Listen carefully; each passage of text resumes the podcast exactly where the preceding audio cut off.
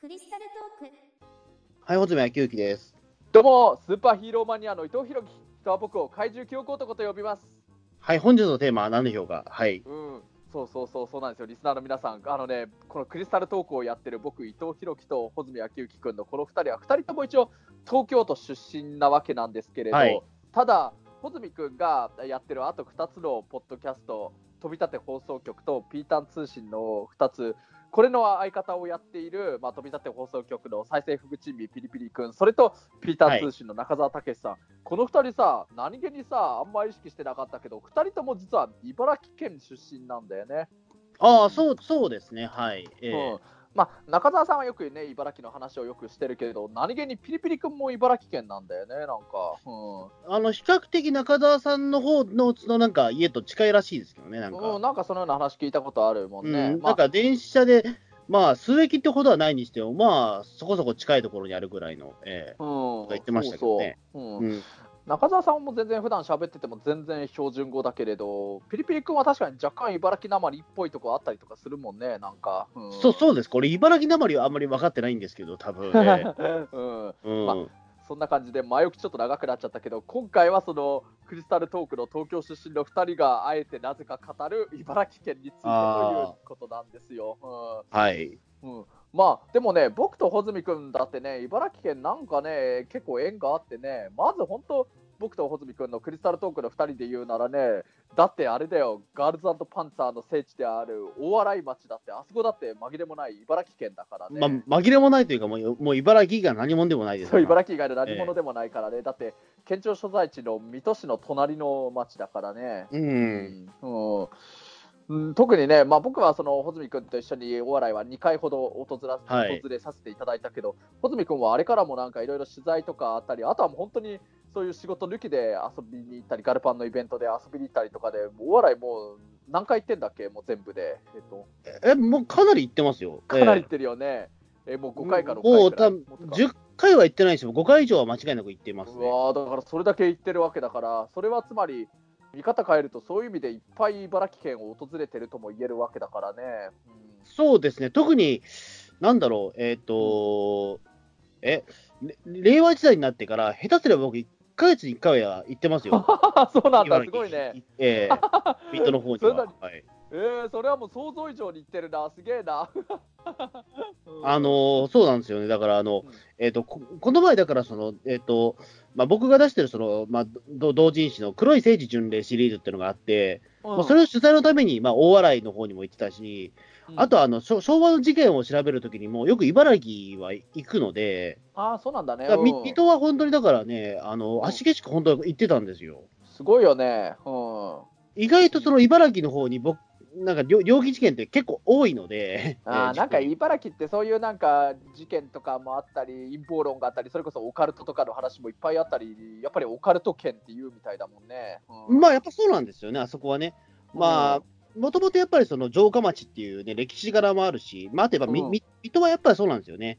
あの、まあ、ね、やっぱとれ歴史がそもそも古いところであるし、うん。えーやっぱりあそこはあそこで独特な文化があるしね、えー。うん。うんやっおやっぱり犯罪もいくつかあるわけですよ、やっぱり。まあうん桜田門外の辺とかね、やっぱあれは水戸のね、水戸藩士がやっぱあれですから。ええああ、そういうことか。うんそうそうだからね、そういったまあちょっと、まあ、いい言って悪いけど、やっぱテロリストの やっぱりね、血が流れてるところではあるので、あそこはね。なるほどね。ほうええちょっとそういったところで僕はすごく、あのうん茨城の方は、ね、よく研究してるんですよ、今。ええうん、いいと思うよ。うん。まあ、そうだね、今ね、穂積君がその令令和になってから毎月のように行ってるとは言ったけど、実はね、俺もね、あのーまあ、水戸とかお笑いとはまた別件なんだけれどね、あのね、今その入ってるタクシーの会社のコンドルタクシーで、あのね、こはい。のコンドルタクシーっていうのもね、結構いろいろ野球部があったりだとか、ちょっと部活動的なものがその会社の中でオリエンテーリングであったりするんだけれど、あのね、僕とかね、比較的若手の運転手さんでね、あのね、サーキット部的なのがあるんだけど、なんかね、はい。あの月に1回ね、あのサーキットのコースでなんかいろいろ車の練習をして、あの最終的な目的としてはね、ちゃんとしたそういうレースに出るサーキットの一応選手になるためのね、そういう練習を実はしててね、それがね、あの茨城県のつくばにあるね、つくばサーキットっていう、まあまあ有名なとこなんだけど、はいはいはいはいそこで実は月に1つくばね回行ってね、そこでサーキットの練習をやってるんだよね、うんしっかりしたコースの上で。うんうん。だからね、それね、一応毎月月に1回その練習があるから、そういう意味では俺、だから本当、確かにそう、僕もそうだな、令和になってからね、まあ、毎毎月月のそれも行ってらっしゃるわけですそうよね。、何気に行ってるんだよね。うんあとね、だから茨城ね、結構まあ、極力いろんなところの茨城県のいろんな地名を出そうかなとも思ってるんだけれどね、あの、あの、モノマネ芸人のあの、レーパー佐藤さんのね、ちょっといろいろお手伝いとかスタッフとかもやってる時にね、レーパーさんがよく行くね、場所、お仕事で営業で行く場所で、あの、土浦、茨城県の土浦に、なんかモノマネのあれがあるんです。そうそうそう影武者っていう、そう、モノマネうん、そうそう、有名な。そこによくね、レーパーさんのお手伝いで一緒に行ったりとかもしてて、それでそこの影武者に所属してるなんか、モノマネ芸人さんとかも、ちょっと何人か面識作らせていただいて、知り合いにならせていただいた方もいらっしゃったりとかするからね、それで、あとそういうつながりもあって、あの、まあ、レーパーさんが監督をやってる、あの、かつてあの、酒井和義さんが主演だった、あの、クラッシャー和義のね、シリーズのね、ロケとかも結構茨城、まあ、土浦を中心だけど、そこでよくやることがよくあるんだよね。うん。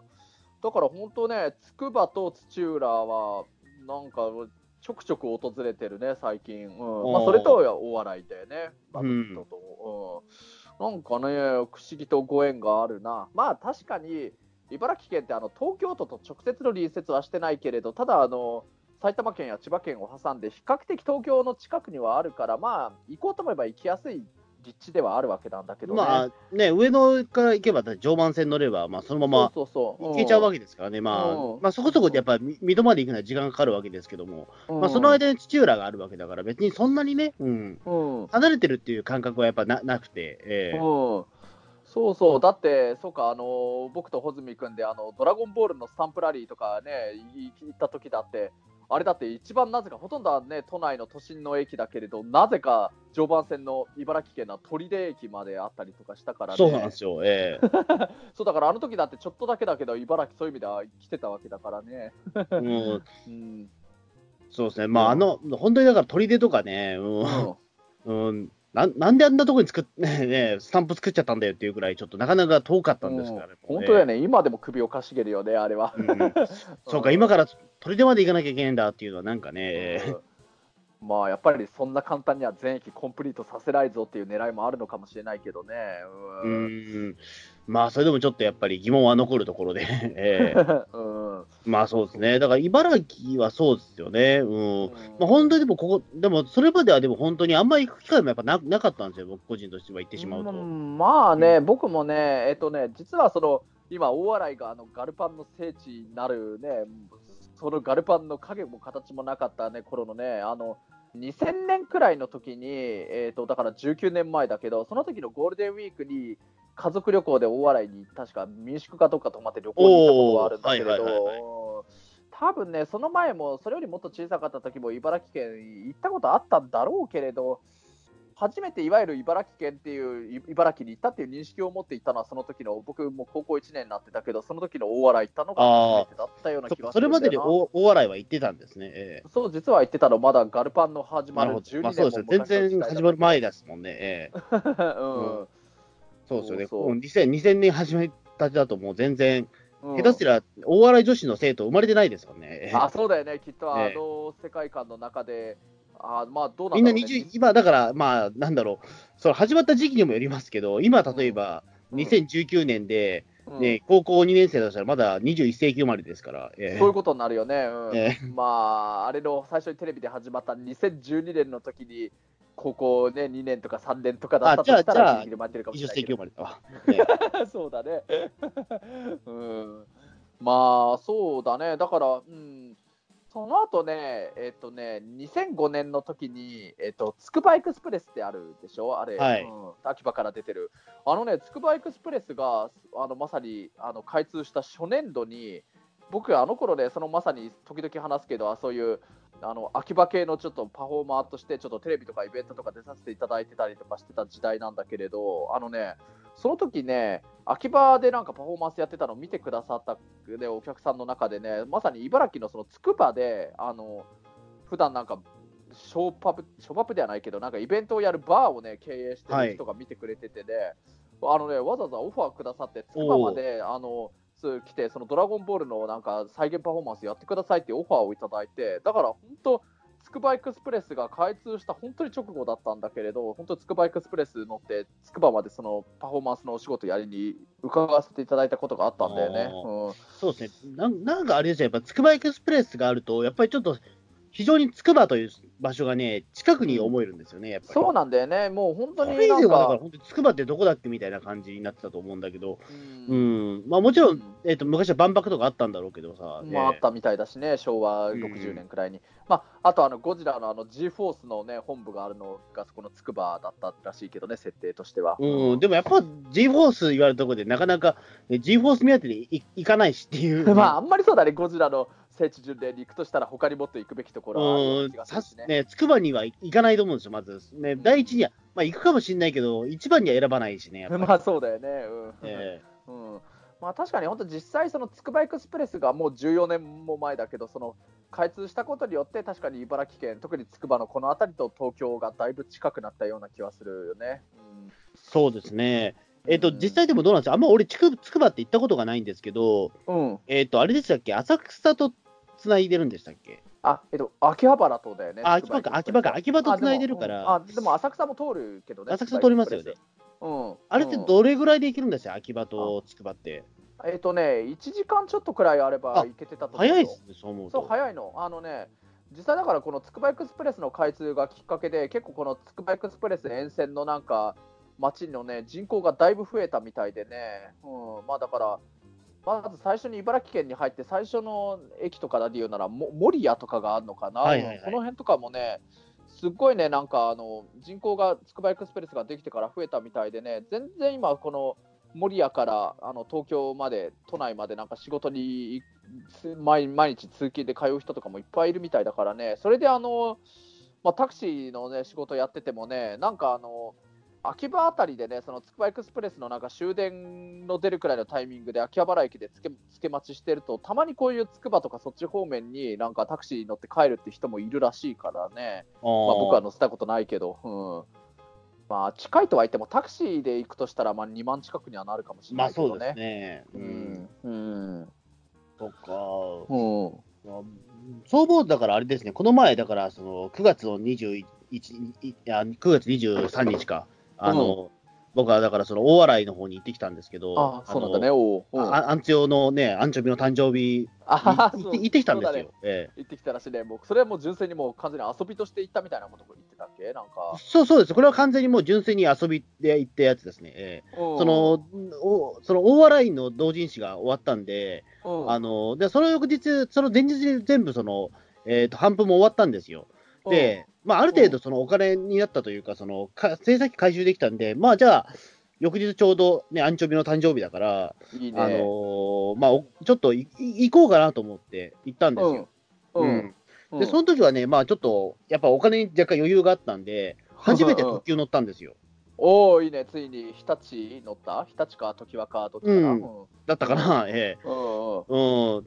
で、ほら、大体、まあ、2時間弱はかかるじゃないですか。まあ、そうだね2時間鈍行でまあ、まあ、2時間かかんないぐらいか、1時間50分ぐらいかな、鈍行で。うん上野から、あの、水戸までっていうと。ええうん、そうだね。うん、で、そしたらね、本当にね、快適でね、1時間半で着くんですね、あれね。ええおおそれでね、しっかりしたリクライニングのシートで行けるしね。うんそう、うん。いや、これは快適だなと思ったんですけど、うん。うんうんでもやっぱ帰りはね、鈍行で帰りましたけど。いや、言うてもやっぱりね、2、30分しか実は短縮できてないって思うと、うんあれと思ってたところもあって、ええうんもうちょっと早く、早いかなと思ったら、意外とそうでもなかったなっていうね。うんうん特急料金がいくらくらいするんだっけかな、その日立か時プラスね、に2000円と3000円の間ぐらい。あでも高いかもしれないね、それ考えるとそうなんですよ。30分の短縮のために2、3000円はちょっとなと思って。うん。うんこの間ね、穂積君がその福島から新幹線に乗ってね、東京まで帰ってきたのが、それもやっぱ特急料金2000円だか3000円だかってうん、そんぐらいでししたからね。なんかそれはね、安いって思ったんだけど、なんか常磐線のに関して言うと少し高いな、なんだか。うん。あの、た多分だから泊まる駅が多いからじゃないかな。うん違多分まあそれは、言ってしまうと、まあ、むねえ、えっと、こ郡山とかは、うんまあ、それは、まあ、と新幹線やからっていうのもあるけどね、うん。うん、うん。うん。なるほどね。うん。うん、でもそうですね、まあ、あんまりだから、そのね、あんまり言うほど早くはないなっていうのが正直なところでして、ええ。うん、まあ常磐線に関して言うと結構あれ沿線のなんか風景とか見ててもなんかね全然僕はなんか飽きなかったしねあれ眺めてるのも面白いとは思ったから常磐線はなんか各駅停車でもいいような気もするかな、うん、まあ、言うてもそんなに苦じゃないんですよ。そうだよね、ううんん常磐線自体もそそんなに、ええ。で、特に、にだからその、まあ、帰り帰宅ラッシュとかになっちゃうと、もうさすがにもうそれ嫌なんですけど、うん。そうじゃなかったら別に空いてるぐらいだったら別にボックスシートだから別に構わないんですけど、そうだよね、まあ、ええ出てりゃいいしと思って、ええ。うん、まあ、どっちか特急に仮に乗るんだとしたら、行きはもうゆったりのどかに、なんていうの、鈍行で行って、帰りはじゃあもう早く帰りたいから特急での方がいいのかもしれないかな。あーまあ僕でも、なんだろう、行きだけはまあ特急で行ってもいいのかなとは思ったんですけど、そまあの、時ねかそっか。ええあのやっぱり、り、あの大洗の街はね、閉まるのが早いのでね。あそうだだよね、確かに、むしろ行きちょっと早めに行かないと、ちょっと時間がね、限られてるそうそうわけだからね、ロスになっ確かに、ええうん、確かに。ううんん。か。そうなんですよ。だからまあ、それはだから本当に新幹線で行って、まあ、それはたす、ね、良かったなっていう。ええうん。うんだから、うん、結構ギリギリまで、あの、おなまあ、まあ結構早めに、まあ比較的早めに着いたと言ってもあれですけど、えーうん昼ぐらいに着いて、それからまあ、アンチブの誕生日祝ってみたいなことでできました。ええいいね。うん。で、それで5時間ぐらいずっと大洗にいてみたいな。うん。やっぱり、すごいたくさんお客さんいたの。1000 1000人ぐらいいたらしいですね、最終的に。すげえよね、1000人。うーん、1000人か、すご。う。うんん、あそこのね、まあの、ね、ま、マリンタワーの目の前の広場で、最初は、ね、うん。えっ、と、俺、まあ、さ、三なんか100、100人ちょっとぐらいしかいないかなと思ったんですよ。うん。で、そしたらなんか、気がついたら後ろの方にわらわら人が集まってきて、えーわわーと思って、えー。ん。そしたらなんかそのね、1000, 1000人超えてたみたいな話あとから、えマジか。そえー。で、うん。この時ね、実はあれだったんですよね、その、えっ、とちょうど台風が接近してたこともあって、すごい風が強かったんですよ。そうか。うん。めちゃめちゃ荒ぶってまして、えーうん。うん。だからね、あのーその、誕生日なんで、そのアンチョビのそのパネルとか、他のアンツヨ高校のね、ペパロニとかね、カルパッチョとかで、ちゃんとパネルも、あの、一緒にも、そのね、広広場に持っていくんですけど、風飛ばされるっていうんで、あの、一緒されちゃったんですよね。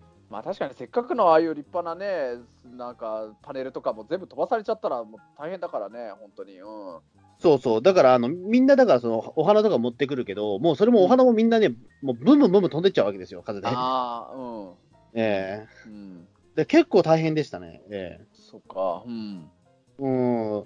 まあ、本当にだからあれもね、あの、まあ、アンチブの誕生日って言ったところで、まあ、結局、まあ、その、地元の人がややってるので、なかなかね、うん、よくわかんないイベントでしたけど、あれも、ええ。うん。あの、大和呉服店のね、ご主人とか、ええ。へえ。あとは、おなんだい、あの、イタリアの先生とかがトークショーやったりイタリア、まあまあ、ええ。まあ、イタリアをモデルにしてるからね、アンツヨ高校は。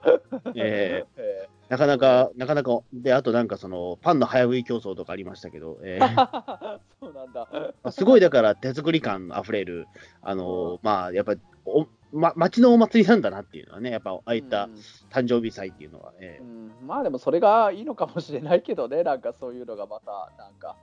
えそうですね、ええうんだなんかすごくやっぱり町の人で作ってる感がすごいんですよね、やっぱりね。えうん。えうんか。うん。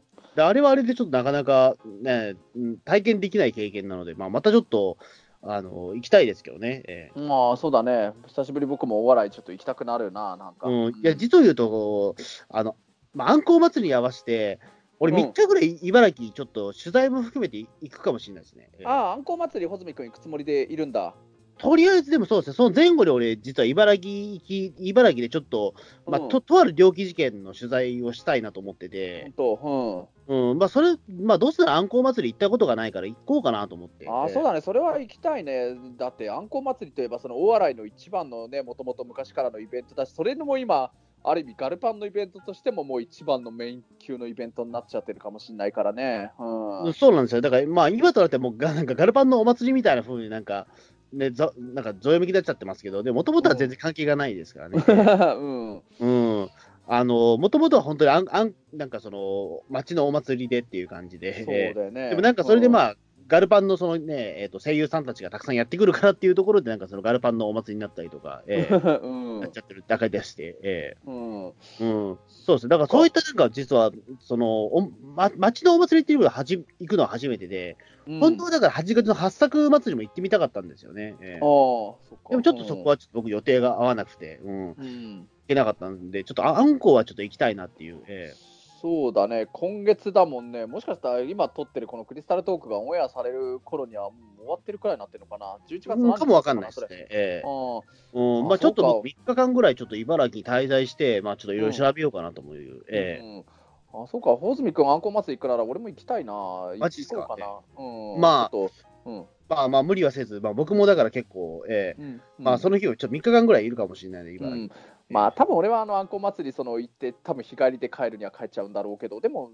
せっかくだからあんこ祭り行ってみたいとは思ってたんだよねそうなんですよね。本だからそのガルパン、まあそのツイッターとかでガルパンでつながってる人結構何人かいらっしゃるから、まあそういう人もなんかみんなやっぱあんこ行くっつってるから、まあね、ちょっと会える人も会いたいなというの当がそうだよね。だってそのなんか大笑いに聖地巡で僕と大住君で行った時どなたかがなんかファンの方とかが大笑いでなんかクリスタルトークのなんか そこのなんか出張録音とかいうか公開収録というかそういうのをやってほしいみたいななんかお声いただいたような気がしますそうそうそうそう。ええいやまあややらないですけどね、特には多分、ええうん、うん、結構大変だから、あそこも。ええまあねだって人めちゃめちちゃ来ますからね、だって。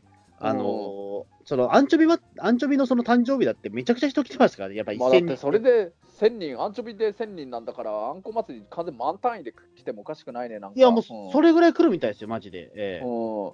いやまあ、お笑い町の人口よりも来ちゃったりするかもしれないもんね、なんか。いやでも、本当それぐらいらしいですよ、マジで。ええうん。それぐらいもうちょっと大きなイベントになりなのもななってしまっているっていう、あんこ祭り自体が。うん、そうか、まあ、ちょうど今ね、あの、あれの劇場は最終章の、ね、この間、第1話と第2話をなんか、まとめて、なんだっけ、4DX でやったやったのやったんだっけ、はい。うん。なんかそんなタイミングだから、またさらに来るかもしれないもんね、ファンの人が。うん。そうなんですよね。で、あと、まあ、これは、だから、あんこ祭りなんか知らないけど、やっぱガルバンの方も、公式の方もね、すごくなんか大大事にしてるみたいで、うん。去年はね、あれだった、あんこ祭りの時に、うん。あの、なんだっけな、その、え、あれか、えっ、と、必ずなんか公式で発表するらしいんですよ、どうやら、そのあんこ祭りの時に。うん。で、一昨年は確かね、うん。あれ、あ、一昨年は確かあれで、あんこ祭りの時に、うん。最終章に 2, 話の確か公開日を決めたかなんだかだったかな。あ、本当。うん。あ、じゃあブルーレイボリブルーレイディスク発売日か。で去年のあんこ祭りは、うん。その、えっ、と、ゲームソフトの、その、えっ、と、ドリームタンクマッチデラックスが発売されるっていう、すごく大事な発表を初 めてやったっていう。そうか、それで実際、ホズミ君もハマったりしてるわけだからね。そう。だ、だ、だからなんか次は、だからあんこ祭りの時に、多分だから、最終章3話の公開日が決まるんじゃないかぐらいな。ええああ、そうか、やっぱ行きてえな、ちょっと俺、その日がタクシーの乗務の人かぶってても、これは出番変更してても、これは行きたいかもしれないな。マジっすかねうん、いやいや、だってね、まあ本当、あんこ祭り自体、なんかずっと、あのー去年とかから初めてね、あの聖地巡礼に大洗、穂積君と行った時から、せっかくだから、あんこ祭り行ってみたいよねって話はしてたわけだからね、うん、それで、ついに穂積君も行くというのなら、やっぱ俺も行きたいってなるな、なんか。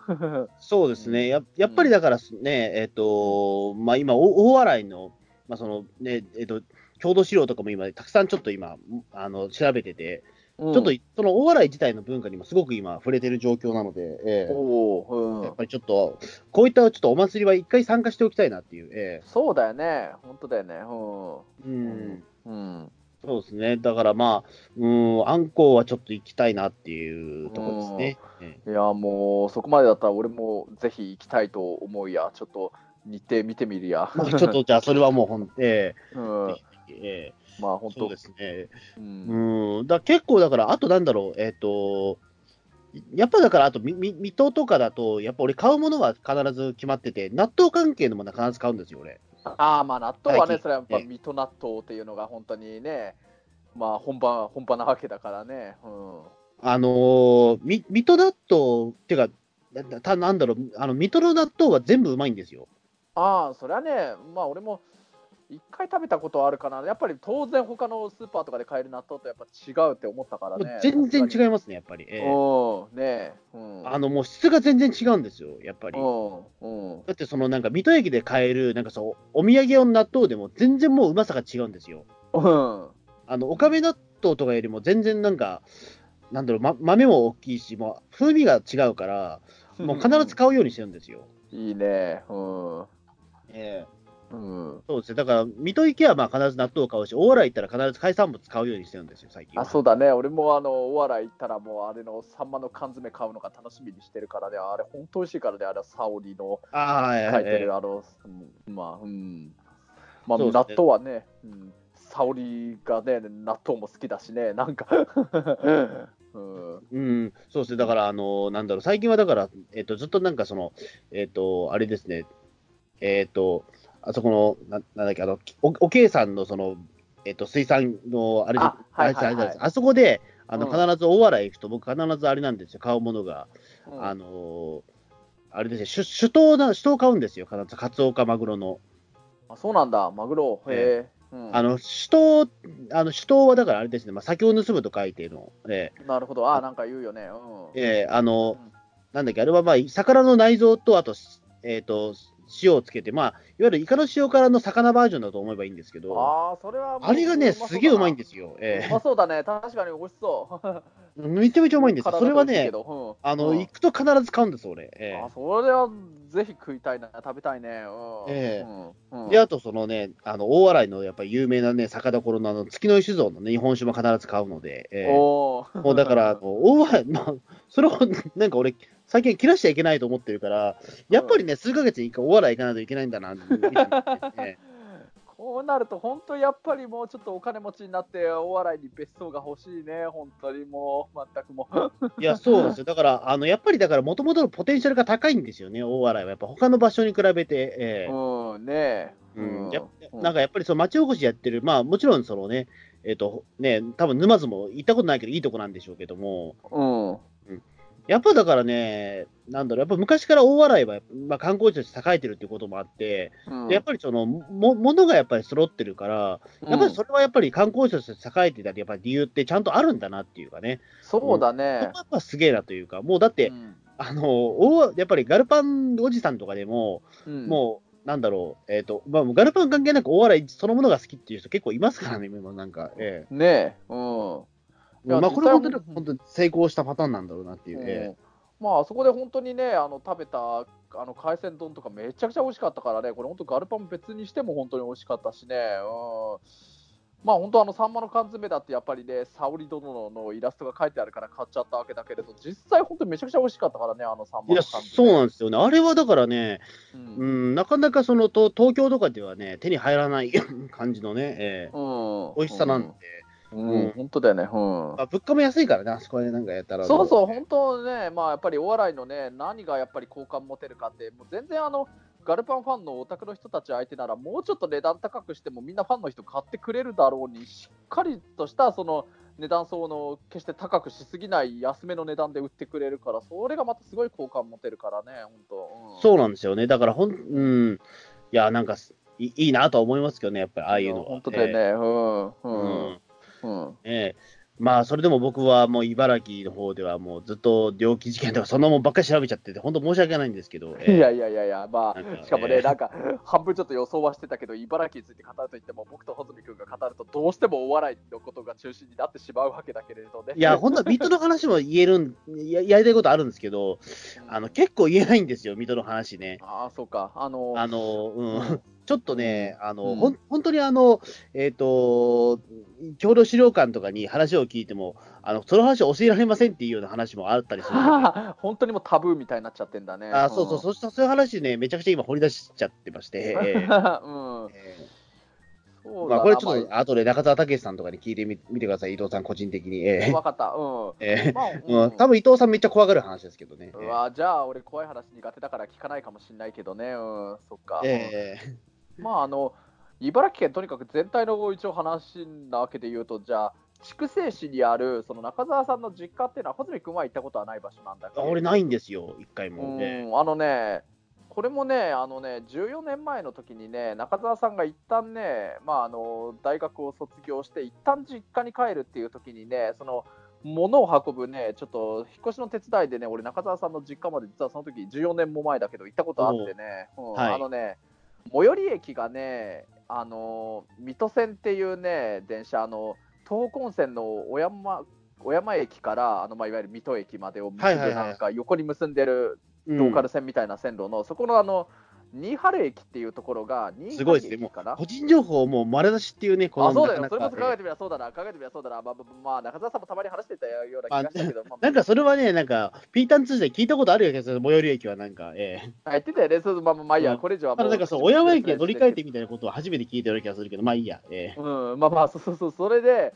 そのね、でもね、最寄り駅といってもね、そこでね、中澤さんが電話かけて、あの親御さんに車で迎えに来てもらうように頼んでて、で、その車に乗って、どうだろうな、15分か20分くらい走ったようなところだったね。うん。うん。歩いて行けなくもないとは言ってたけど、多分歩いてったら1時間以上普通にかかるんだと思うよね、最寄り駅。まあそうですね、まあこういうところやっぱ歩いていけないこともないっていうのは、やっぱ基本的に歩けないと考えた方がいいですもんね、そうだよね、しかも夜とかの真っ暗になっちゃったら、ほとんど電灯とかもないなかったからね、14年前の時点では。うんうん、そうそう、それで、まああの、あの辺に住んでる人たちにとっては別に全然珍しくはないみたいなんだけど、やっぱり東京の人間の感覚からしたらね、すっごい広い庭があるんだよね、もうめちゃくちゃ広い庭があるの。あの東京にあれだけの広さの庭の家住んでたら、もうそれだけですごいお金持ちってことになっちゃうくらいのとこでね。うんまああのまあ、本当その庭の中に一つのちょっと小さな山みたいなのもあるし、その中にまたすっごい広い大きなね、屋敷みたいな家があってね、それはなんか、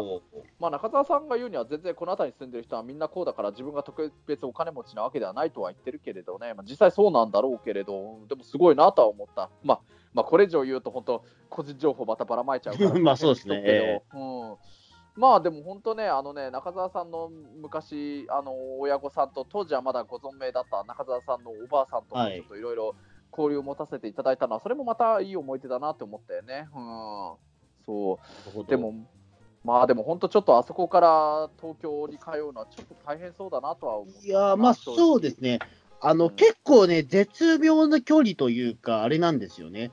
うん。あの言うてもそんなに、うん。えっ、と、東京までアクセスしづらいかっていうと、そうでもないんですよね、うん。筑西市自体はね。ええまあね、まあ、あのー小山駅まで。うん。うん。宇都宮と、まあ、宇都宮と、なんだろう、あの、うん。えっ、と、なんだ、つくばの間ぐらいか、多分距離的に。まあ、うん、そんなとこかな。そうだね。うん宇都宮よりかは手前にあるけどね。宇都宮よりは手前にあるっていうようなか距離感だから、まあ言うてもそんなにね、離れてるわけじゃないんですよね、うんうん。うん。都心からでも。うんまあね、まあ、正直まだ、あの、水戸の方が行きやすい位置ではあるけれどね。まあそうですね、ええうん。うん。うんうんうんうん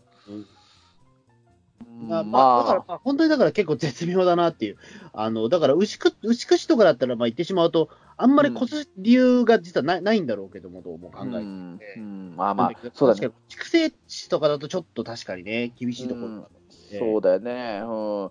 まあ、このね、筑西市も15年前にその筑西市っていう市になったわけだけど、それまでは共和町とかいろんないわゆる町だったみたいだからね。はいええうんうんそうだね。まあ、そうか、今名前出した、そうそう、牛牛久市のこともね、そう、牛久市といえば、だって、あの、中澤さんのあの大宇宙の王者のね、そうそうそう。相方でええもある飯塚隆監督のね、住んでるとこでもあるし、あとはあの飛鳥明夫先生も牛久です。ええうん、だやっぱり結構、うんうん、あのあたりはだから、越さないとも別に、そういった、なんだろう、表表現的な話、ね、えっ、と、活動すれば全く実は問題がないというか、ええそうだよね、まあ、その気になりは確かにそれほどの時間かけずに東京まで出てこれる位置関係で、それで、まあ、いい意味でちょっと喉からちょっとね、田舎っぽい感じで落ち着いた雰囲気でもあるし、じ実は住むのにはすごいなんかバランスがいいとこではあるかもしれないけどね。そう、うん、あの、本当、えっ、と、ここ最近知ったんですけど、僕のあの、おじ、おじいちゃん、まだご存命なんですけど、母方が。あうんそうなどうやら牛久に別荘を持ってるんじゃないか疑惑が今あそれお金持ちだね、すごいね。うんええ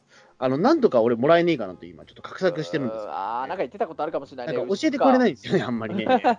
えええうんいやー、まあ、牛久はね、どうやらなんか、たまに翼竜がプテラノドンがなんかで目撃されるっていう話も聞くしね。ええ。うん。まあ、それはあんま俺信じてないですけど、え まあ、俺もね、さすがにね、とは思うけどね、まあ、ロマンは持つのはいいかなとも思うけうん。うん。まあ、あと、筑波のね、その筑波山もなんか本当、心霊スポットとしてもすごい有名なとこみたいだからね。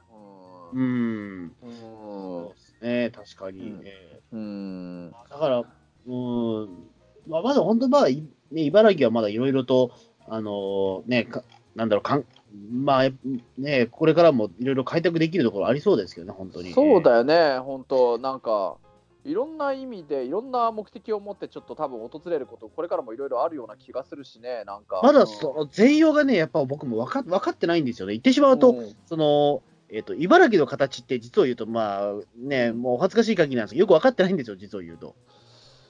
なんか口で説明するとなんか難しいな、ななんあかね。の、栃木と茨城の境目が実は、これよく分かってないんですよ。えああ、そうなんだ。あの、さっき言ったその水戸線のね、乗り換える、あの、小山駅は栃木県だからね。そうなんですよね。うあれね、だからちょっと不思議なんですよね。う。うんんあの、東北本線に乗ると、唯一ね、茨城県の駅で、古賀っていう駅、古賀市っていう市だけあは茨城県なんだよね。あのね、埼玉県からい一駅だけその茨城県の駅があるんだけど、そこからまたすぐ栃木県入っちゃってるからね。うん。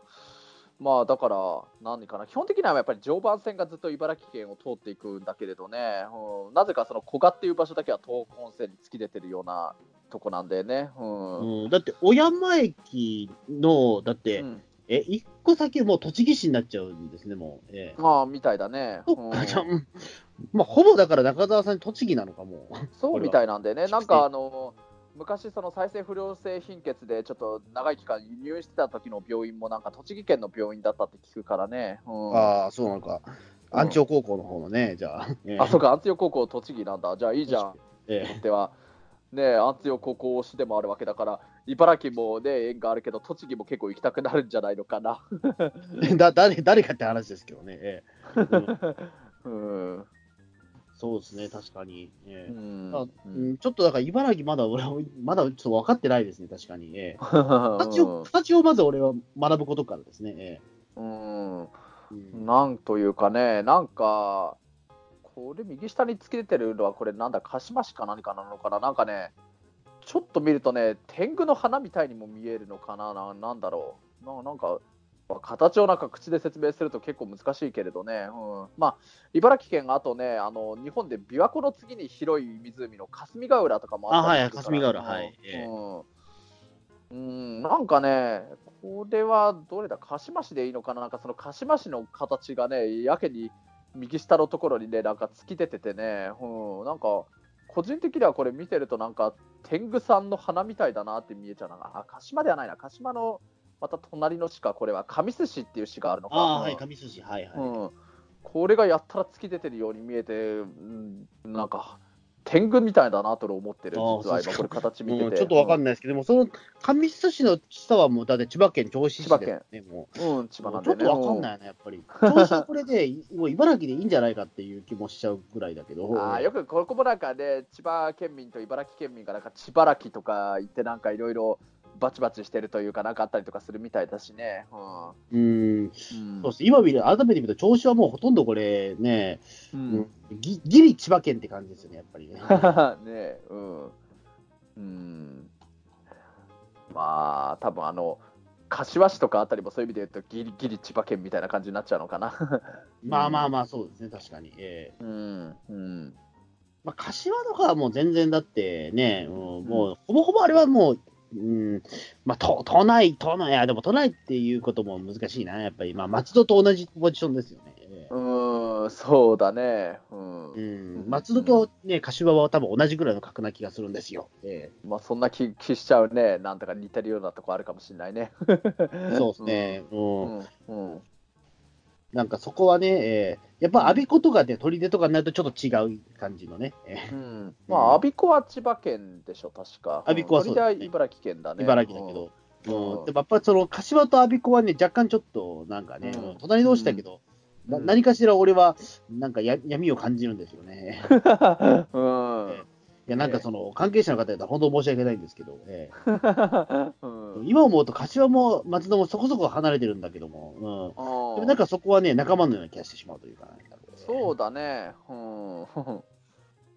えーまあ、本当にただ単に感覚の話を今してるだけなんですけど、えー うん。まあ、それを言ったら、ね、八王子なんてまあ言ってしまあ、ね、僕がいる八王子なんてもう言ってしまうと、もうそれはもう山梨県の一部だって言われてるのは、もうそれは偶の音も出ないんですけど、えうーん、結構その辺っていろいろ言われたりとかするんだよね。なんかあの東京もなんか赤羽はもう埼玉県だろうって言われたりとか、逆になんか川口はもう東京だって言い張ったり、まあ、もっと言うとそうか、町田は神奈川県だろうって言われたりだとかで、清瀬は埼玉県だろうって言われたりとかしちゃうもんね。うん、もう実際だから、俺、八王子ですけども、別に山梨の一部だって言われても、別に、ああ、そうですよねっていうふうには、僕は寛容さはありますよ、もちろん。えうーん、そうか。うんえうんまあ、中央線でね、あの山梨の方行くとき、あの高尾の次の相模湖とかで一旦神奈川県に入るわけなんだけど、神奈川県だよねとは言われたりしないんでね、それは町町田は言われたりするけれど。うんだもうあの相模湖とかになってしまうと、もうんう、もう山奥じゃんになっちゃうんですよ。山奥っていうもう言い方もまたねってななるな。だもう高を越えたら、もうじゃないですか、言ってしまうと。そうだね、もう本当そうだよね。もういきなり高尾から八王子の本領を発揮できししてるみたいな感じになるじゃないですか。うん。まあいきなり急に山奥になるけど、まあ、一応小仏トンネル通るまでは東京都なわけだからね、あそこは。ええ。うん。うんそうですね、だからもう八王子はまあそこで言うと、まあ、あのうまくだからその東京とね、えっ、と、甲府をつないつなぐ場所みたいなね。えうん。まあなんか山梨県山梨県民の植民地みたいに言われちゃったりするんじゃないの？あのい池袋が埼玉県民の植民地みたいに言われたりとかそうそういうことですよ。ええ。うん。う。うん。んいや八王子だ本当ねとギリギリ行けるっていうね、ええ。俺うん。ちょっと多いですから、やっぱ山梨の人、うん。ええ。だから僕の祖父はやっぱ山梨の人ですけど、やっぱ八王子で力つきましたから、やっぱり。ええ。うん。そうなんだね。うん。そうです。だからその力つけるスポットみたいなところはやっぱあるんですよね。その茨城県の方だとどこになるんだろうかっていうのはちょっとわかんないけど、ええ。茨城の人はどうなんだろうね。でもやっぱり、やっぱり、柏とか我孫子とかなっちゃうのかな柏で力尽きるのかな。え 松戸とか、どどうなんだろうね。うん、どうだろう。うんまあ、東京都内までは到達できないんじゃないの？多分あの直接ああ、そうか、千葉県がね。やっぱり広いからか。うんうん、ね、うん、そうですよね。間にだから、そのね、えっ、と、砦を越えたとしても、柏と流山と松戸があるからか。うんうんまあ、まだね、本当、つくばエクスプレス沿線の、本当、それこそつくばとか守谷とかに住んでる人は、ギリギリ東京都に到達できたりするのかな、まあでもその間にもやっぱり、ね、あの八潮とか三郷とかもあったりするからね、埼玉のそこの。うーん、じゃあ結構まだまだ、じゃああれですね。う。うんんうんうんうんなかなか難しいところですね、確かにそう思うと。ねえ、うん。まあ、じゃあそんな感じですかね、とりあえず。えーうんいやもうね、本当、茨城県面白いし、なんか、穂積君の話聞いて、僕もあんこう祭り、本当行きたくなっちゃったからね。ああ、そうですか。じゃあまあ、まあ、特に待ち合わせたりはしないので、まあ、本当に、じゃあ、まあ、大笑いで会えたら、えうん、わかった。ええうん、うん。まあ、ね、本当、まあ、基本的に俺と穂積君にとっては、やっぱり茨城はどうしてもお笑いの話が一番多くなっちゃうけれど、はい。ーまあ、しょうがないですね、そそこはもう。えしょうがないね。うん。はいじゃあ、あの、クリスタルトークの2人が、東京出身の2人があえて語る茨城県のお話でした。はい。ーどうもありがとうございました。ありがとうございました。はい